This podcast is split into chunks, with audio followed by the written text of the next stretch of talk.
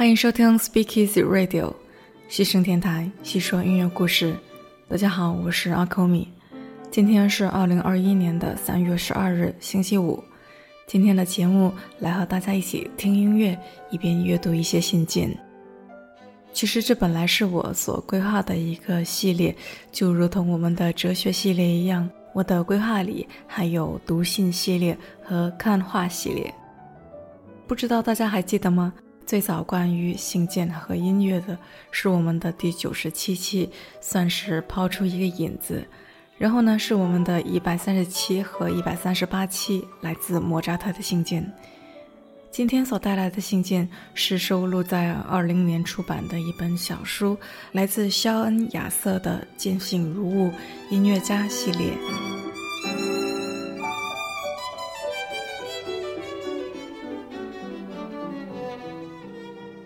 首先，我们来读一封贝多芬的信。在一八一二年，当时贝多芬四十一岁，已经是完成了第五号交响曲、第六号田园交响曲、第五号皇帝钢琴协奏曲等等这些伟大的作品，已经是继海顿、莫扎特之后广受赞誉的伟大的音乐作曲家。在这一年的六月初，贝多芬写了那封著名的、热烈而又神秘的致永恒的爱人的信件。这封信被写好之后，却没有被寄出去，而是封存了起来，直到贝多芬去世之后，才被大家发现并公开于众。而收信人是谁，直到现在也还有很大的争议。与大多数的情书不同，这封信中充满了贝多芬对这位离开他就无法活下去的爱人的思念，但是呢，更多的却是挣扎和对现实的遗憾，是一种极其复杂的情绪。不过呢，今天给大家带来的不是这封信，而是在写出了这封信的一个星期后，贝多芬又寄出了另外一封截然不同的信件。那是写给一位八岁的小女孩艾米丽的。来自汉堡的艾米丽热爱钢琴，也是贝多芬的忠实仰慕者。在家人的帮助下，做了一本带有手工绣词的口袋书，献给他的偶像贝多芬。没想到，这位伟大的作曲家提笔给他做了一封极其真挚的回信。信是这样的：“我亲爱的、可爱的艾米丽，我亲切的朋友。”我正在给你写回信，回信的延误是由于各种的杂事以及我持续的病痛。虽然听起来很像借口，但是我当下正在特普利塞这个地方疗养，也算是证实了这些借口的真实性。对了，请不要把桂冠从亨德尔、海顿和莫扎特那里夺走，他们受之无愧，而我尚无资格。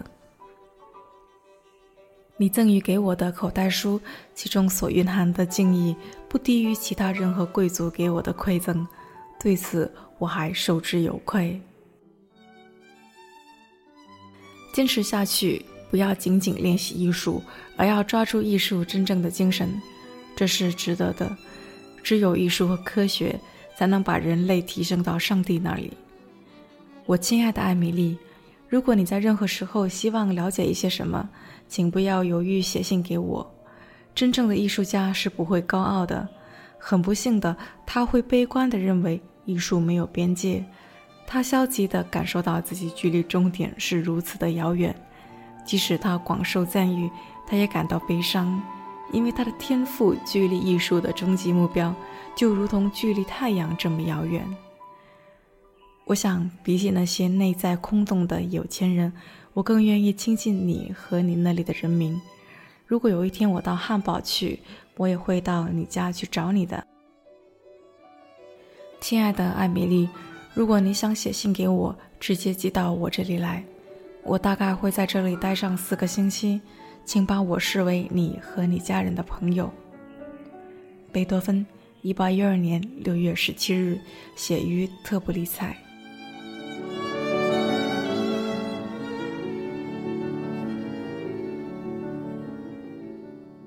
伴随这封信给大家带来的音乐是贝多芬同样作于1812年的第十号小提琴奏鸣曲，作品编号九十六。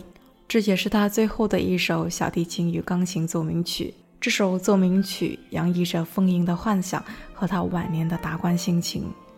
我们读信的时候，伴随着的是第一乐章。接下来，我们来聆听他的第四乐章。这是一个可爱的变奏曲式，各段变奏呢都呈现出丰富的即兴性，带有某种俏皮感。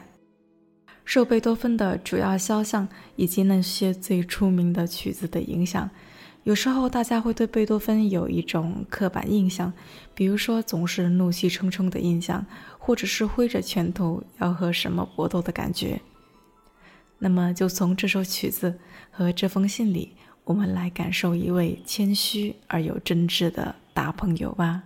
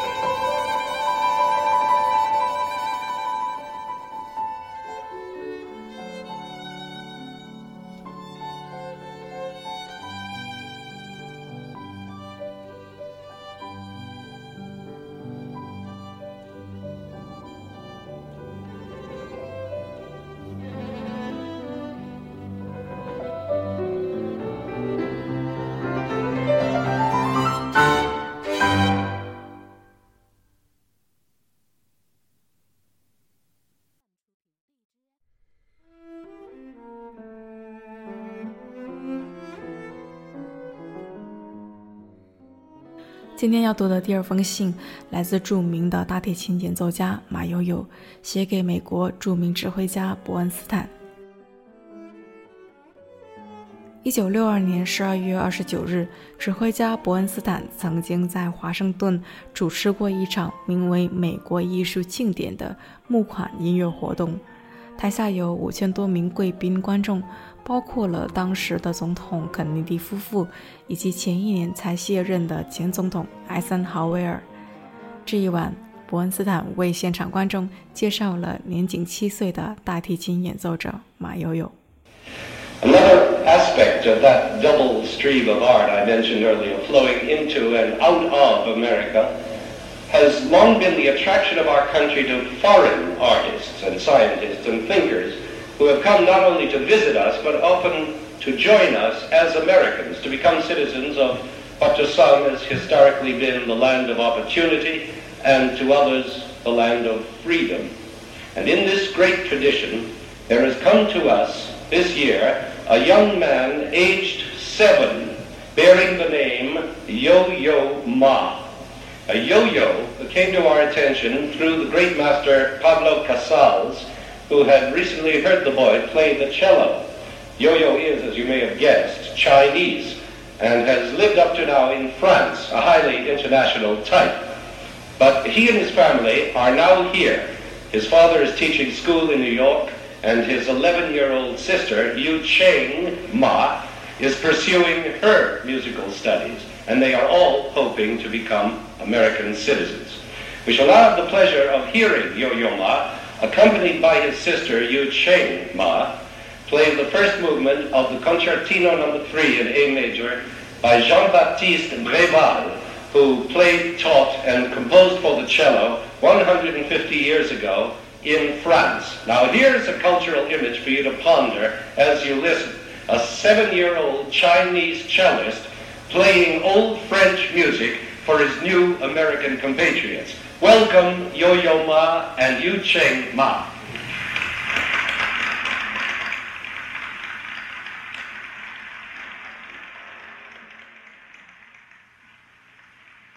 伯恩斯坦说：“我曾经提过，在美国，关于艺术有两个自由的流动方向——流入和涌出。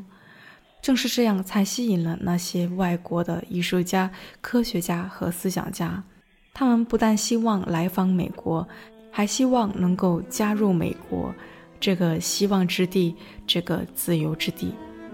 美国的包容这种伟大的传统，在今晚这里体现在一位七岁的年轻人身上。他的名字叫做马友友。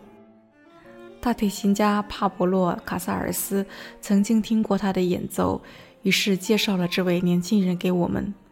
你们可能可以从名字猜到，友友是一位中国人，在移民美国前是在法国，这样呢，他就是拥有着多国的文化元素。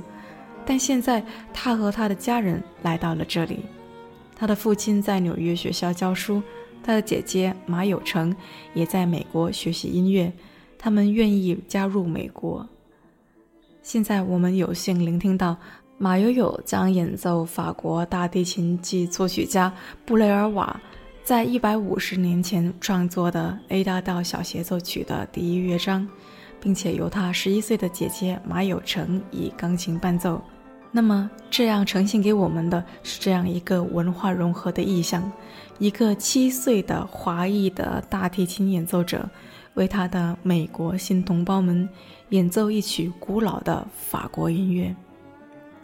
让我们欢迎马友友与马友成。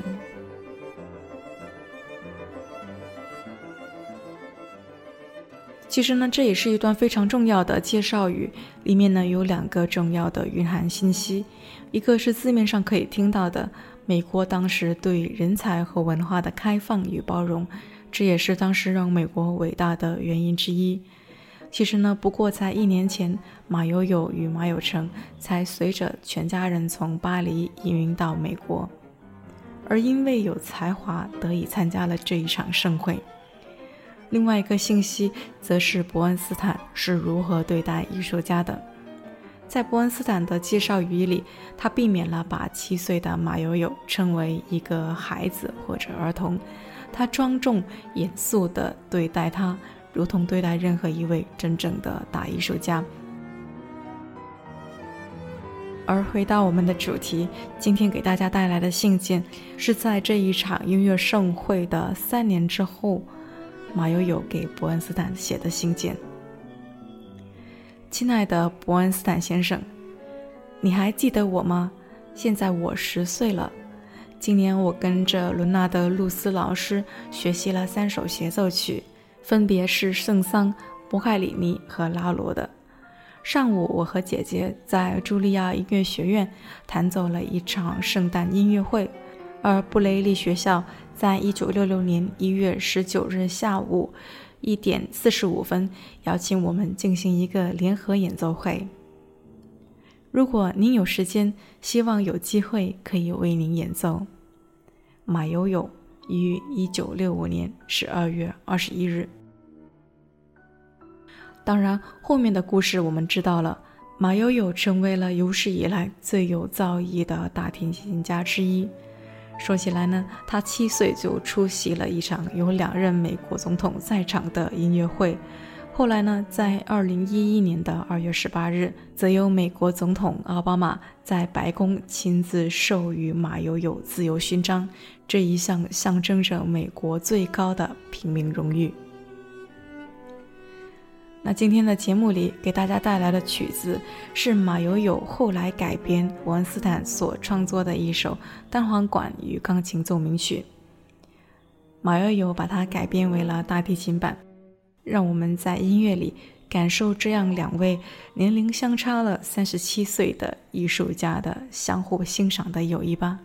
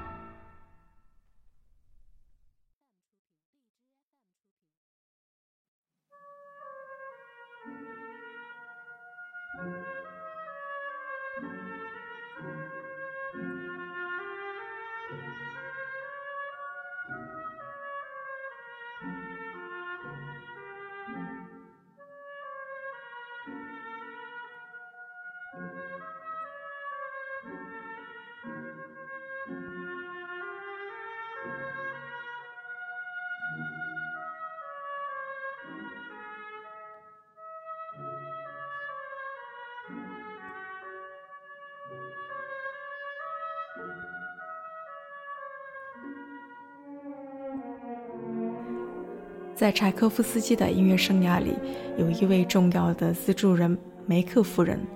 她在1877年，大约是柴可夫斯基最困难的时候，伸出了援手，让柴可夫斯基在长达将近十四年的时间里，不需要为柴米油盐疲于奔命，而得以保持一份宁静的心态，去创作更多优美的作品。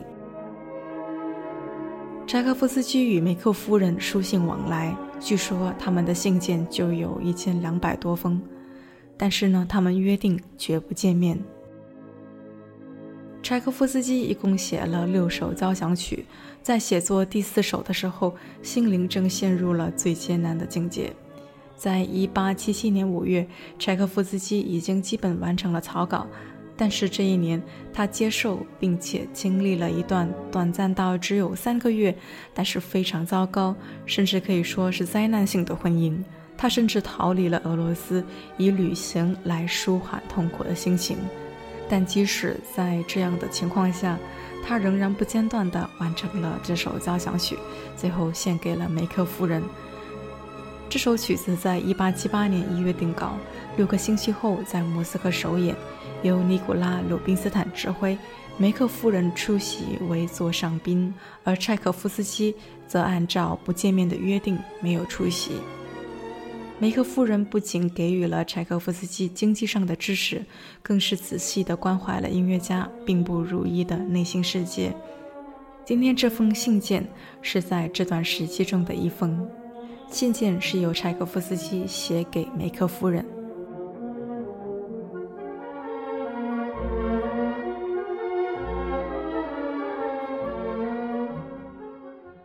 很高兴能够与你谈起关于我作曲的方法。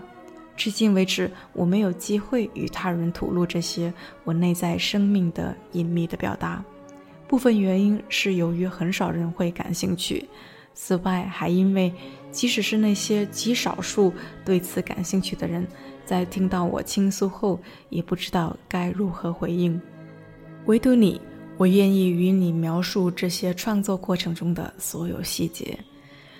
因为你有敏锐的感知力，并且可以理解我的音乐。不要相信有的人所说的，作曲只是冷漠的智慧上的记忆操作。唯一能打动人们的音乐，是在作曲家被灵感激发时，从灵魂深处流淌出来的。毫无疑问，即使是那些最伟大的音乐天才，有时也是在毫无灵感的情况下。在艰难的创作音乐，灵感并不是你邀请并会如期而至的宾客。我们必须努力的工作。一位四重的艺术家不能够只是因为没有那个情绪就罢手不工作了。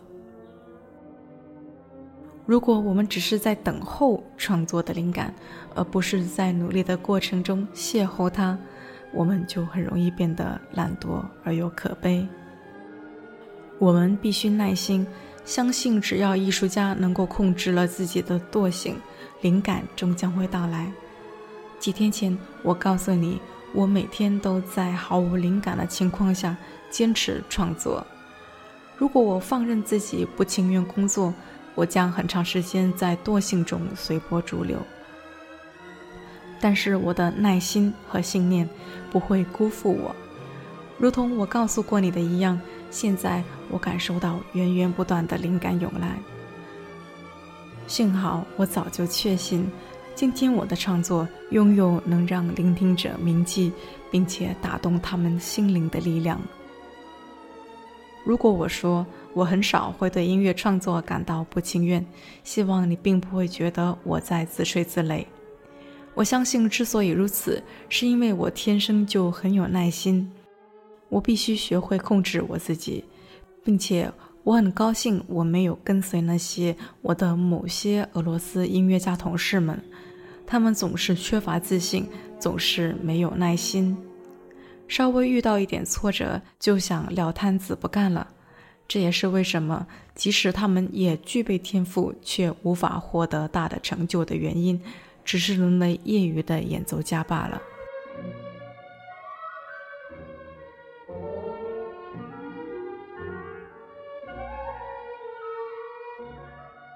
你询问我是如何进行作曲配器的？我从来不仅仅是在抽象意义上的作曲，也就是说，我对于音乐的创作是伴随着合适的外在声响形式同时出现的。也就是说，我创作的时候，乐思和配器是同时进行的。所以呢，我在创作我们的交响曲的协谑曲乐章的时候，你现在所能听到的样子，完全就是我当时构思它的样子。这个地方就非得是弦乐拨奏这样的声响不可。如果使用了运弓，那么就完全失去了它的魅力，像一具没有灵魂的躯体。有质疑说我作品里的俄罗斯元素。我可以说的是，并不是我在创作一个乐曲时就带着使用民族元素这样的意图，有时它只是自然而然地流淌着。在我作品里的民族元素，在我旋律与和声里的与民间音乐的相似性，那是因为我的童年就在这个国家里度过。在我最早年的时光，就浸润在我们俄罗斯民间音乐的美妙中。我热衷于我们民间音乐中的丰富情感，以一言蔽之，我可以充满感情地说，我是一名俄罗斯人。柴可夫斯基，一八七八年五月五日，写于瑞士克拉朗。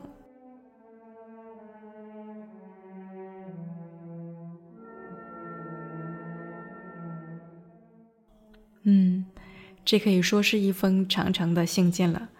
信中他提到的他与梅克夫人的《我们的交响曲》就是第四号交响曲。伴随着刚刚信件的是第四号交响曲的第二乐章。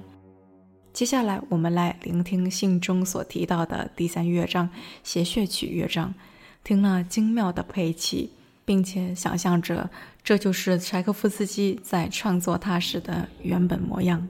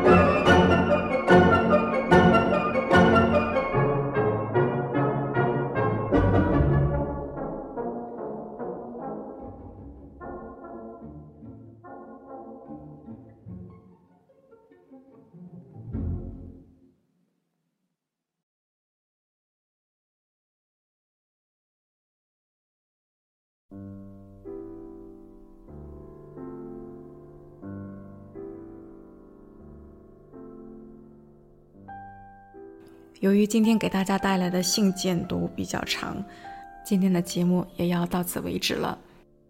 其实我蛮喜欢收集音乐家或者是与音乐有关的信件的。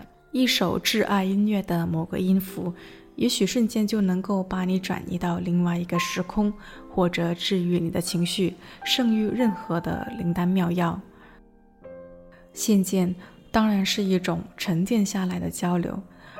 而音乐本来也是使用着一门世界通用语言的交流，所以呢，阅读那些得以公开的真挚的私人信件，配合相宜的音乐，真的是太美妙不过了。不过话又说回来，音乐和信件随着时代的发展出现了相反的趋势。在很久很久以前，录音技术成熟前，音乐没有办法保存。只存在于音乐厅或者家中演奏的当下，而许多信件得以保存了下来。今天呢，音乐通过唱片、互联网几乎是垂手可得。反观人们的交流，淹没在即时通讯软件的聊天记录里，但更多也还是碎片化的，甚至是表情包式的。反而呢，信件这种思想凝聚于笔尖、跃然于纸上。这种传统的通讯交流方式，到几近消失了。那也只能说，希望我们的节目对于你来说，如同一种来自我和橙子的声音的信件，算是一种对过去美好的弥补吧。今天的节目就到这里了，牺牲电台叙说音乐故事，这是我们陪伴你的第一百五十二天，我们下期见吧。